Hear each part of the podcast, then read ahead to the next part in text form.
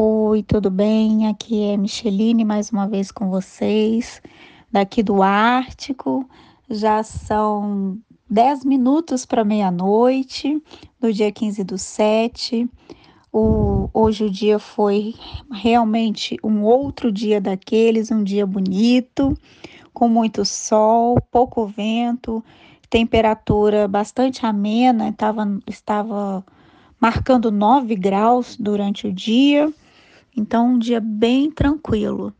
É, agora, quase meia-noite, o sol também está forte ainda. Tem um dia bem claro, na verdade, o que deveria ser a noite, né? Aí para nós, 10 para meia-noite, mas o dia está muito claro, com muito sol. Então, aquela história do sol da meia-noite realmente é verdade. Aqui não vai escurecer e vai ter sol até depois da meia-noite. Bom, hoje nós fizemos uma tarefa mais interna, que hoje a gente fez o processamento das nossas amostras.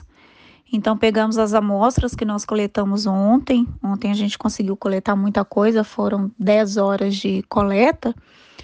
É, então, hoje a gente numerou, organizou, é, congelamos.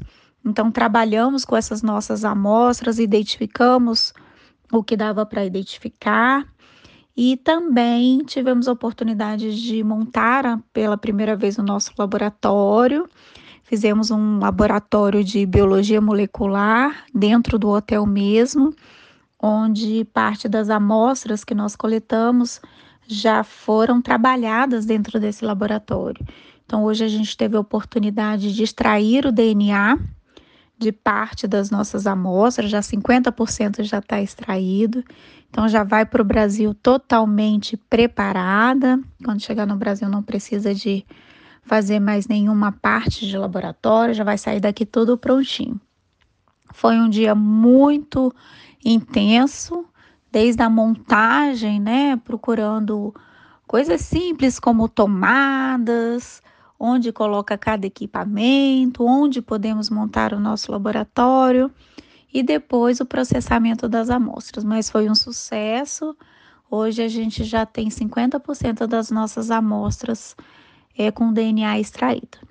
Espero encontrar com vocês amanhã para contar mais um pouquinho da nossa estada no Ártico e a gente se encontra depois. Até logo!